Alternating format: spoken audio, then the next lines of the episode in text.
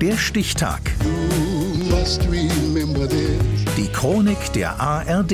5. Februar 1964. Heute vor 60 Jahren wurde bei der Fernsehsendung Mainz bleibt Mainz, wie es singt und lacht, erstmals das Fastnachtslied Humba Tetratä aufgeführt. Jochen Grabler. Die Narrenwelt ist in bester Ordnung. Noch. Noch ist die Prunksitzung im kurfürstlichen Mainzer Schloss wie immer. Büttenredner, Funkenmariechen, Gesangsgruppen sorgen für Fassenachtsstimmung. Es wird gelacht und geschunkelt und das Fernsehen ist auch dabei. Mainz bleibt Mainz, wie es singt und lacht und wie man's halt so kennt. Bis Sie kommen und mit ihnen der kollektive Wahnsinn. Am Mikro der singende Dachdeckermeister Ernst Neger. Ein stattlicher Mann, Mitte 50, die Hemdsärmel hochgekrempelt, eine Lederschürze vor dem Bauch.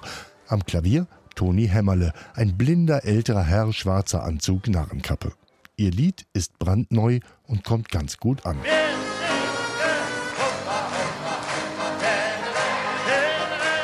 Es dauert nicht lange, da klatschen sich die Leute so langsam heiß und heißer, bis der Mainzer Festsaal kocht. Ernst Neger singt länger, viel länger als geplant und dann aus von wegen.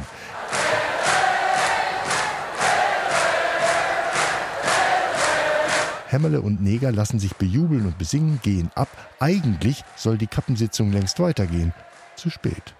Dem Saal ist der geordnete Programmablauf nämlich komplett wascht. Die verklemmten deutschen Nachkriegsnarren sind längst außer Rand und Band. Herren mit Fettfrisur und Kassengestellen, frisch tupierte Damen mit Perlenketten, junge, alte singen, winken, klatschen sich die Hände wund.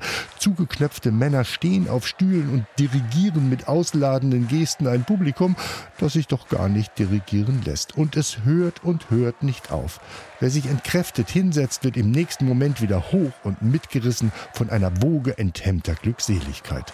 Die Fernsehkameras schwenken indes hilflos hin und her und wieder hin und in der Senderegie wissen sie auch nicht weiter. Ich glaube, wir müssen noch Sendezeit zugeben, denn die werden jetzt bestimmt noch eine halbe Stunde singen, Peter. Ja, vor allen Dingen Verpflegung beischaffen für uns hier.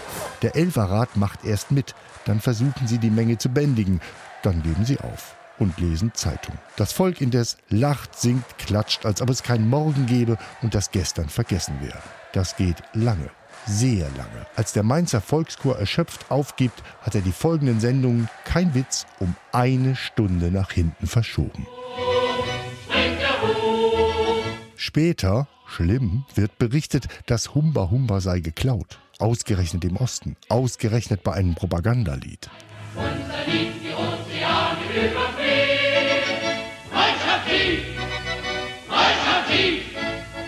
Ja, das klingt dann doch sehr ähnlich, wird aber nie geklärt. Der russische Komponist des Weltjugendliedes Anatoli Novikov verzichtet auf einen Rechtsstreit und Toni Hämmerle selbst hat zur Frühgeschichte des Humba eh nur noch verschwommene Erinnerungen. Ich kann's gar nicht mehr sagen.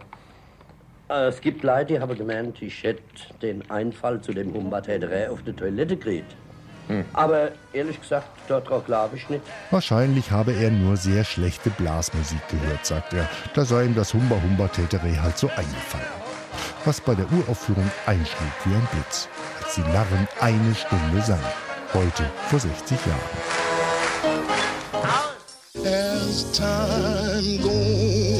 Der Stichtag. Die Chronik von ARD und Deutschlandfunk Kultur. Produziert von Radio Bremen.